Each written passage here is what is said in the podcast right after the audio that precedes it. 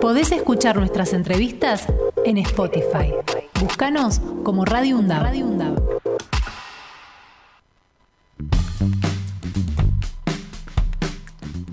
de la mañana 43 minutos y como hacemos habitualmente nos dedicamos a interiorizarnos en las distintas áreas que tiene nuestra universidad. Y hoy tenemos el placer de tenerla en piso a la licenciada Marcela Gato, que es la subsecretaria de Gestión Académica Bimodal.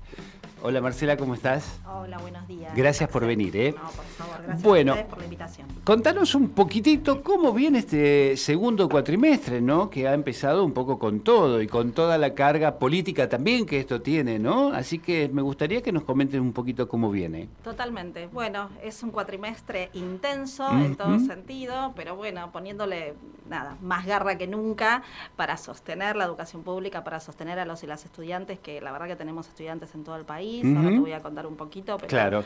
eh, tenemos estudiantes en todo el país y, y nada, estudiantes que tienen ganas de estudiar, de hacer una carrera universitaria, que quizás no la pueden hacer eh, en otras situaciones Claro. eh, también políticas no podrían hacerla, Es ¿no? cierto. Porque eh, el contexto, la verdad, que tiene mucho que ver. La política pública hace que podamos sostener una universidad pública y que Por tengamos supuesto. un área de educación a distancia, un proyecto de educación a distancia que hace que aquellos estudiantes que no pueden acercarse a la universidad o que no encuentren una propuesta de manera en carreras con modalidad presencial, la encuentren a través de la distancia. Así, Así que, nada, nosotros orgullosos y muy contentos de poder sostener este proyecto, preocupados un poco por, por la situación que eh, actual eh, que se viene y a partir de los resultados de, de las últimas elecciones, pero con más ganas que nunca para poder sostenerlo, por supuesto.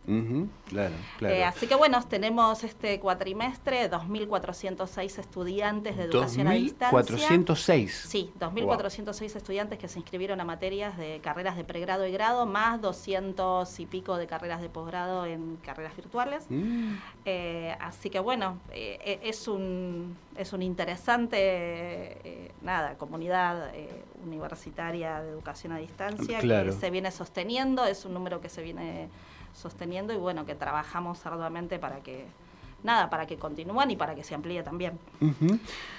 Eh, sí. No, no, te quería preguntar esto. También eh, después de la pandemia, la aplicación de las aulas híbridas y todo este sistema nuevo que este también los vienen gestionando y lo vienen haciendo. Me gustaría que comentes un poco eso. Sí, lo que, lo que sucedió después, a ver, entre el 2019 y entre el 2022 lo que vimos fue un incremento exponencial de aulas virtuales Sí. en carreras que no solían utilizarlas. Entonces, eh, no sé, de- en, total de las carreras presenciales eh, había un porcentaje, no sé, en el 2019 eh, quizás eh, cinco carreras utilizaban algunas aulas y capaz que teníamos 60 aulas virtuales de Sí. todas las carreras presenciales y hoy día estamos sosteniendo que todas las carreras presenciales tienen aulas ya sea o de apoyo a la presencialidad o porque eh, dictan eh, clases virtuales con un porcentaje eh, menor, por supuesto, de la totalidad de la carrera, Sí. pero que dictan y que sostienen y utilizan de diferent- con diferentes propuestas y estrategias el aula virtual, así que sí, ha potenciado. Claro. Y también eh, el interés por las aulas híbridas, que seguramente te ha contado eh, la subsecretaría académica Exactamente. La última vez Sí. eh, sobre cómo se está trabajando también, que se va a empezar con capacitaciones y también para acompañar a los docentes en propuestas que sean propuestas también sólidas a nivel pedagógico, Claro. porque además de el conocimiento técnico para el uso de un dispositivo, también ¿no? hay que hacer una propuesta que demanda bastante planificación para llevarla adelante, porque hay que tener como varias dimensiones en cuenta en el momento de dictar la clase. Totalmente, totalmente. Eh, ¿no? que todo el mundo te atento- vea, claro. Exactamente, estar atento a las personas que no están presentes de manera física, a las personas que están presentes de manera física y que haya una comunicación, una interacción entre ellos para que sea eh, una clase dinámica. ¿Cómo funciona esa interacción entre ellos, los que están en, en forma virtual? Bueno, no, en forma de virtual sí, si hay una buena conectividad, Sí. es decir, el, el tema es que poder garantizar en simultáneo se tiene que dar Esto que la persona esté eh, en el lugar donde esté, eh, con una buena conectividad, con un buen sonido, tener una cámara que funcione, Que así funcione que esas, esas cuestiones tienen que estar presentes y también del lado de la universidad también tener una buena conectividad Claro, para que claro. pueda estar en la videollamada, que por lo general se, se utiliza la videollamada, que puedan eh, nada, que puedan conectarse, ¿no? Y después generar actividades eh, no didácticas, también que el docente tiene que pensar actividades en que puedan hacer eh, intercambiar a esas personas que nada, que están en simultáneo igualmente, pero que tiene que estar atenta a las consultas, eh, a los estudiantes presentes y al tema de la materia. Así que bueno, es como, es un desafío, pero es muy interesante porque da un montón de oportunidades y se pueden generar cosas muy potentes, pero bueno, es un desafío de que que se está llevando adelante. Totalmente, totalmente. Eh, tengo que preguntarte también algo que este, me he enterado ahora, este, pero esto ya ocurrió el mes pasado, tiene que ver con una nueva unidad de apoyo en Santa Fe. Sí, señor, estamos ya con 21 unidades de apoyo. ¡Qué bárbaro! Eh, estamos presentes en 13 provincias. 13 provincias. En 13 provincias y con interés también de algunas provincias más. Eh, para, bueno, para seguir ampliando nuestra idea, ya cumplimos el objetivo que nos planteamos el año pasado, que era estar presente en las cinco regiones del país. Ajá, ok. Eh, eh, eso era uno de los objetivos. ¿Por qué? Porque nos costó mucho, por ejemplo, eh, toda la parte del noroeste, ahí estar presentes. ¿Por qué? ¿Por qué se dificultaba? Y se dificulta encontrar instituciones eh, que sean acordes eh, con un espacio áulico, que tengan un referente o una persona administrativa disponible para estar, para atender a los estudiantes. Y después las cuestiones burocráticas, ¿no? También de los municipios, de cada provincia, decir, eh, así que bueno, ahí costó un poquito más, pero después, pero tuvimos, estamos actualmente con el Instituto eh, Madres de Plaza de Mayo de eh, Salta, de, la provincia de Salta, en la capital, y allí concurren para tener soporte tecnológico y también para eh, las mesas de exámenes finales, estudiantes de Jujuy, de Tucumán y de Salta. Pero estamos ahí viendo si, si cerramos algún convenio con Jujuy, estamos ahí avanzando ah, un poco, pero bueno, de a poco, pero bueno, muy contentos porque eh, nada, era un reclamo y era una necesidad que estudiantes que interesados en nuestra propuesta y que se entusiasmen con nuestra propuesta y que se habían inscrito también en pandemia, porque eso también pasó, que estudiantes que se inscribieron en pandemia donde todo era virtual, pero por excepción, después se encontraron con que tenían que rendir los exámenes de manera presencial porque se hacía nuestra normativa. Claro. Entonces ahí teníamos como el propósito de, de que puedan de no complicarles la situación y de que puedan seguir estudiando, de que no abandonen. Claro. Así que e, ese es un objetivo firme. Pero sigue estando, digamos, este, los exámenes. Este, los exámenes son presenciales, es decir, toda la cursada es virtual.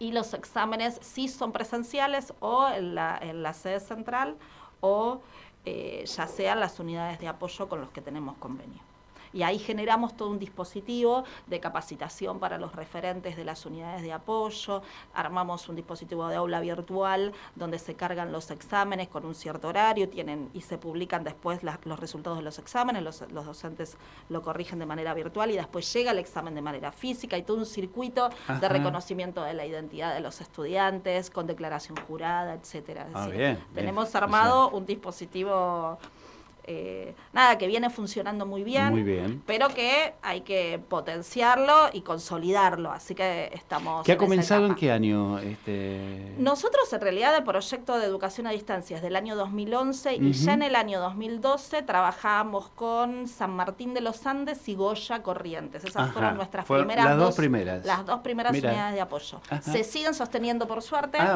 Goya y San Martín de los Andes. Tenemos estudiantes durante todos estos años, tuvimos bastante estudiantes Corrientes es una, es una provincia que, tenemos muchos estudiantes. Mira, sí. Eh, la verdad que sí. Y San Martín Neuquén también tenemos en, en, San Martín de los Andes y en Junín de los Andes también una unidad de apoyo.